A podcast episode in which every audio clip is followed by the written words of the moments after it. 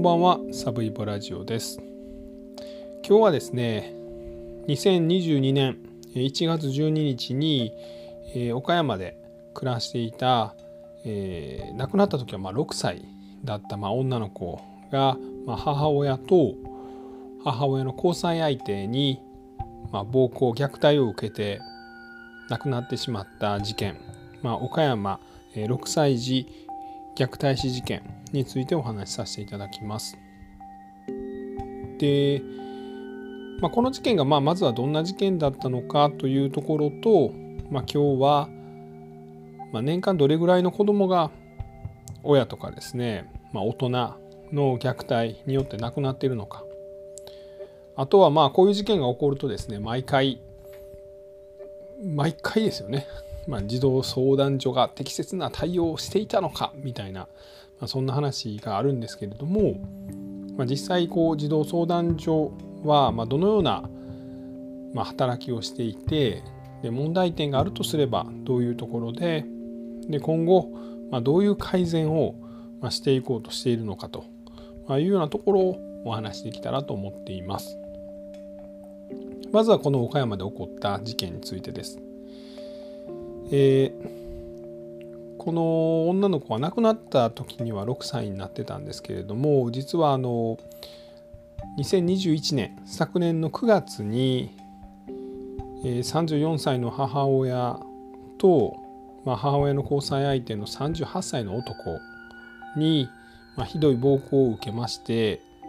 救急搬送されましてその時点で、まあ、すでに、まあ、脳死状態であったということです。でそれから3ヶ月、まあ、病院で、まあ、頑張ったんですが2022年の1月12日に、まあ、6歳になってたんですけれども亡くなってしまったと、まあ、いう事件です。で、まあ、この事件は今まさにいろんなまあ新聞とかテレビで報道されてるので、えー、まあ、ご存知の方も多いと思うんですけれども、まあ、時系列で言っていきますと2019年の3月にですね、まあ、まずですね、まあこの岡山の岡山市の方に、まあ、この家族が住んでたのは岡山やったんですけども、えー、まあ家がちょっと大丈夫だろうかというような通報があったということででそれが3月2019年の3月ですね今から3年前です。で4月になって母親の交際相手から、まあ、女の子が暴力を受けてるんじゃないかという通報がありました。で2019年の6月にはこの女の子が迷子になって警察が保護します。で7月になって、まあ、母親がですねまあ、育児放棄軽い育児放棄状態だということを児童相談所が認定します。で2020年ですねになってこの母親と交際相手によって、まあ、当時は4歳だったのかな、えー、女の子が目隠しをされて全裸で、まあ、墓地に、まあ、立たされてるということがまあ、防犯カメラの映像などから分かってですね児童相談所がま一時的にこの女の子を保護します。で2週間経って、まあ家に帰されます。でそれからまあ児童相談所が何度か、まあ、家の訪問家庭訪問とか、まあ、電話をしていました。これが2020年の11月から翌年2021年の4月ぐらいまでこれが続いてたということです。で2021年になって児童相談所がこの交際相手の男ですねにま暴力を振るってたのかということを聞きましたら、まあ、この男はまやってないと、まいうことを否定しました。でそこから実際はま暴力を振るい続けてまして2021年の9月10日から9月23日この13日間でまあ、ひどい暴行を受けましてで女の子が、まあ、脳死状態になってしまったいうことでそこからまあ今年2022年の1月に亡くなったということです。まあ、時系列をなんとなくお話したんですが、まあ、そこはちょっとなかなかイメージのつきにくいとこかなと思うんですけど、まあ、簡単に言いますと2019年、えー、当時3歳の段階で暴力を振るわれ始めて2021年、え、5歳になって、まあ、脳死状態まで追い込まれたと、ま、いうことですね。えーまあ、3歳から、ま、5歳までのこの2年間というのはこの時間的な感覚で言うとどうなんでしょう僕はあまり3歳の頃の記憶はないんですけれども、まあ、小さい頃の、1日という、まあ、1年とか1日っていうのは、えー、まあ今も40代ですけれどもうんなんか夏休みがもう永遠に終わらないんじゃないかみたいな感覚もあったぐらい今よりもはるかに、えー、1日が長くですね、えー、まあ1年も長かったと。でその2年間まあその彼女はこの逮捕された時点で38歳の男から、まあ、虐待を受け続けてたということですね。でまあ、実際どのような虐待があったのかというところなんですが、まあ、現在報道されているところで言うと、まあ、直接死の原因になったのがですね2021年去年の9月の10日から23日この13日間に5回ですね、まあ、殴る蹴るなどの暴行を受けたとさらに、まあ、椅子の上に鍋を置いてその上に、まあ、全裸で立たされてで20時間立たされたと。でまあ裸の体にですね、まあ、水とかをかけられてでその水を冷やすように扇風機を当て続けられたと。でまあこの家はですねご兄弟が他に3人いらっしゃったと小学生のことなんですが、まあ、その兄弟の前でこの5歳の一番下の女の子がこの男によって虐待を受けてたと。でさらに男はですねこの虐待してる部屋に、まあ、カメラを何台か置いてでそのカメラの映像を、まあ、スマホで離れた場所でも見ていました。で母親がですね、まあ、男のいない間には娘を、まあ、男の命令なのかどうかちょっとわからないですけどここはまあ、立たせときよみたいなことを言われてたんでしょう。これちょっと僕の想像ですよ。で、その監視カメラを通じて男はほんまに女の子が立ってるかどうかを監視してで母親からはですねそろそろ顔色が悪くなってきたとご飯食べさせなやばいかもよみたいな LINE があったということです。でさらにですねこの5歳の女の子は、まあ、暴行を受けてた当時5歳だったんですけども、えー、まあ、髪の毛はもちろん引っ張られたりとか口の中に手を突っ込まれたりとか、まあ、鼻に指を突っ込まれたりとかで、まあ、これ何されてたかというと食べ物をまあ吐かされてたみたいなんですね。でなぜそういうことをしてたのかというところまでは少しわからないんですけれどもそのうちですね自分で口の中に指を突っ込んで食べ物を吐くように、まあ、強要されてたようです。で左手でお椀を持って右手の指を自分で喉の奥に突っ込んで食べたものをそのお椀の中に吐けと、まあ、いうようなことを強要されてたということです。でまあこのカメラがですね映像は実際残ってましてまあ、その様子からですねこの38歳の、まあ、この母親の恋人が、えー、今日も楽しいミッションがやってきたと、まあ、いうようなことを言っている、まあ、映像が、まあ、残っているというところです。でまあ、結局直接の死因はですねその後その布団をまあ、ぐるぐる巻きにされてですね、まあ、そのままほったらかされたと。で、まあ、布団を巻かれているので、まあ、ちゃんとした呼吸が、まあ、できなくてで、まあ、結局それで脳死状態になってしまったと、まあ、いうことがおそらく直接の原因じゃないかと、まあ、いうようなことは言われています。でまあ、こういう事件が起こると、まあ、この母親に対してのま注目も集まりますし、まあ、実際まああのおそらく主犯だったと思われる母親の交際相手38歳の男、まあ、にも注目も集まりますので、まあ、母親とこの交際相手がどのような人間だったのかというのを軽く、まあ触れていきたいと思っています。えー、母親はですねこれ逮捕された時いくつやったっけ？30 34歳ですね。まあもう名前もバンバン出てるんで、まあ、ご興味のある方は、まあ、ネットニュースなんかを見ていただいたらと思うんですがもともと岡山の津山の方で、え、暮らしてたそうですが、えーと、父親と母親が、まあ、離婚してですね、まあ、一時この母親も、ま、幼い頃ですねえ施設に預けられたりとか、まあ、していたと。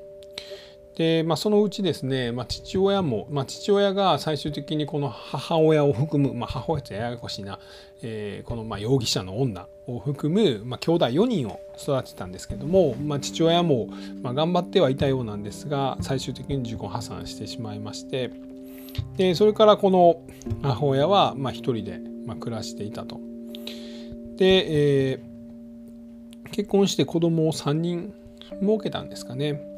なんですけども、まあ、離婚しまして、まあ、いわゆるシングルマザーとなりました。でそれから、まあ、あの1回別れた母親ですねと、まあ、少しちょっと、まあ、あのやり取りするようになってですね、えー、生活保護を受けながら3人の子供を育てていました。で、えー、そこから、まあ、今回被害者となった女の子、まあ、4人目の娘を、まあ、設けたと。でその段階で、えー、この38歳の、まあ、この彼氏ですねと出会ったというところです。ではこの38歳のまあ彼氏、まあ、名前出てるんであえて言わない理由もないんであれなんですけど船橋という男ですね。まあ、この男はどういう男だったのかというところです。実はこの船橋はですねえー、結婚をしています。で、えー、家庭があります。生まれたのは1983年です。えー、まあ、岡山で生まれて岡山で育ちます。で中学生の頃ですかね実はその彼女さんを、まあ、妊娠させてしまいましてでその彼女さんとその後結婚します。まあ何の問題もないですよね。で、まあ、それからですね、えーまあ、さらに2人の男の子を設けました。なので、まあ、子供3人いる状態ですね。で、えっ、と、14歳の時かな？15歳の時に、まあ、妊娠させて、その後結婚してですね。で、この人とずっと今も家庭を続けています。なので子供を3人持ってるお父さんです。まあ、15歳で最初の子供なんで現状38歳なんで、まあ、今もその子供も大きくなっていますよね。まあ、そんな状態で、えー、2019年ぐらいからなんですかねこの、まあ、被害者となった女の子の母親と、まあ、不倫関係を始めるようになります。でまあこの奥さんが言うには、まあ、家ではですね、まあ、子供たちを叱ることはあるけど暴力を振ったりすることはないと。で、まあ、中学校とか高校の友達の話でもわり、あ、かし明るくて、まあ、クラスでも人気のある存在で、まあ、こんな事件を起こしたのは信じられないと、まあ、いうようなことをこれ文春ですかねのインタビューで受けてます。で、まあ、自分の本サイトの過程では、まあ、子どもたちとまたキャンプに行きたいねとか、まあ、言いながら、まあ、いわゆるいいお父さんを、まあ、してたようです。まあ、ですがこの浮気相手の女の家ではこの小さい子供を3歳の頃から虐待し続けたということなんですね。僕正直このこの2つの部分があまり結びつかないというかまあいうところが、うん、不思議だなと思います。で、えー、ご近所の方もですねよくこの女の子があの虐待を受けてるんじゃないかという通報はしていたみたいです。さらにそのこの女の子の兄弟ですねお兄ちゃんがですねその友達の家で、えー、実は妹が殴られてるんだというような話で殴られてベランダにずっと立たされてるんだというような話をしているということなんで、まあ、実際にこの38歳の船橋によって、まあ、亡くなった女の子はまあ、3歳から5歳までの2年間、まあ、地獄のような虐待を受けて、まあ、最終的に亡くなってしまったと、まあ、いうことなんでしょう。でこの辺りは、まあ、今後捜査が進んでいきます。まあ、母親はどういったようなことをしたのかでこの船橋がどういったようなことをしたのかというのはこれから捜査が進むのでそれを見守りたいと思います。でまあ、この虐待死事件というのは、まあ、ここ1週間でも23ありました。でまあ大体年間でですね、まあ、いわゆる虐待事件というのはどれぐらい日本で起こっているのかというと少し古い情報なんですが2019年度で年間20万件いわゆるま虐待の件数というのがカウントされているということです。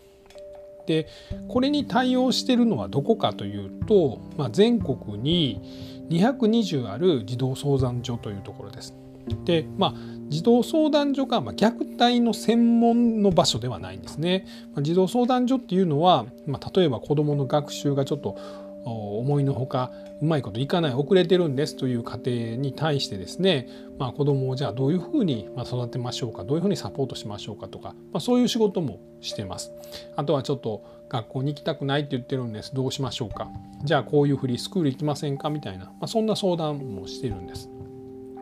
で、まあ、その相談を主に受ける人っていうのが、えー、全国に今5,000人ぐらいいるというふうに言われている児童福祉士さんです。まあ、こういう方々が、まあ、この虐待を含め、まあ、子どもにまつわる、まあ、いろんな業務を、えー、日本に220ある児童相談所でやってるというのが今の日本の、まあ、この子どもに対する、まあ、対応の状況です。じゃあこの虐待死ですねで子どもは何人亡くなっているのかというと、まあ、年間大体80人ぐらいです。まあ、これが多いのかまあ、少ないのかっていうのはちょっと何とも言えないところなんですが、まあ、虐待件数が20万とするとそのうちで80人ぐらい亡くなっているということは、まあ、致死率でいうと0.04%です。まあ、これをどう見るかっていうのはちょっといろいろ意見があると思います。では、まあ、こういう虐待事件が起こるとですねいつも毎回テレビで言われるのがこの児童相談所がちゃんと対応してたんかっていう話です。で今の言われている、まあ、児童相談所の、まあ、この虐待対応の問題点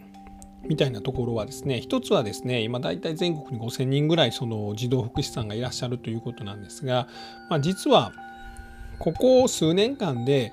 2,000人ぐらい増えているんですねすごいですよね3,500人ぐらいやったのが5,000人以上になってるみたいな感じなんですけど、まあ、若い方がたくさんいらっしゃるので、まあ、なかなかその人たちがうまいこと機能していないんじゃないかというのが1点。でもう一つはですね、まあ、その虐待を防ごうということで、まあ、些細なことでも警察に通報してくださいと、まあ、いうことに今なってます。なのでご近所で子供がちょっと泣いててる声が大きかったりしたら、まあ、それだけでも通報が入る状況なんですね。でこれがですね逐一児童相談所に通告という形で増え入ってくるのでまあまあ、簡単に言ったら児童相談所がもう対応できてないと、まあ、いうところです。まあ、なので、まあ、じゃあどうしようかというところで、まあ、一つ言われているのがあの子ども家庭庁というのが2023年に、まあ、できるんですけれども、まあ、それが、まあ、一括して、まあ、子どものまあ、なんですかね問題を、まあ、対応していくことによって、まあ、スムーズに子どもの命を、まあ、守ろうと、まあ、いうことなんですが、まあ、ただですね、まあ、このもともと子ども庁ですね菅さんが作ろうとした時は子ども庁だったのが、まあ、岸田政権になって子ども家庭庁という形になりました。でうんでまあなんで家庭っていうのが入ったかっていうところなんですが、うん、まあやっぱりちょっとそのどうなんですかねちょっとこの本来のもともとあった、ま、権限の強い、まあ、子ども庁のシステムよりも、ま、少し今の文部科学省とかですね、えー、そういうところにま配慮する、ま、岸田さんならではの、ま、こう聞く力みたいな、まあ、ま、官僚の言うことを聞いてるんでしょうけど、まあ、いうようなことで、まあ、簡単に言ったらもともと考えられてた子ども庁よりも子ども家庭庁の方が、まあ、少し弱くなりそうというところで、まあ、どこまで、えー、今後この虐待から子どもたちの命を守っていけるかっていうのは、うん、まあちょっとやってみんとわからんというところみたいですね。えー、本当にまあ6歳、まあ、実際はまあ5歳までしか生きてないんですけども、まあ、今回亡くなった女の子のまあ無念をまあ晴らすためにもですねまあ、ぶっちゃけ僕の意見としては、まあ、アメリカとかだとですね、まあ、虐待が起こったら、まあ、子供をあの避難させるのが日本のやり方なんですね。えー、その虐待を受けてまあ、ボコボコに殴られたりとか、まあ、裸にされてですねやけどさせられた子供を救い出すというのが日本のやり方なんですけれどもまあアメリカの方がいいとは言わないですけれどもアメリカでは、まあ、この虐待は犯罪だと。犯罪ですけどね、まあ、犯罪なんですけど。だから、まあ、やったやつをもう排除すると。もう家におらせなくすると。もしくはもうしょっぴくと。まあ、いうことをしていると。いうことなんですね。だから児童相談所もすごい強い権限があってですね、まあ、虐待が疑われたらまずその虐待をやった人間。まあ親やったりとか父親やったりとか母親やったりとかそのまあ交際相手の男性やったりを家庭から排除するもしくは拘束すると、まあ、いうことで、まあ、子どもの虐待をまあ防いでいくと。まあ、どういうことかというと単純にそのうん日本の場合は被害者が子どもの場合っていうのは何ですかねこう単純に犯罪として取り扱われてないというかこれ大人が例えば裸にされて20時間も水かけられて扇風機かけられたりとか、えー、自分の指を口に入れてハケみたいなことされたら完全にこれ傷害暴行でもう一瞬で捕まりますよね。ただ子供がやられてたらなんかこうやめてくださいねというようなことを言われるとやったやつが。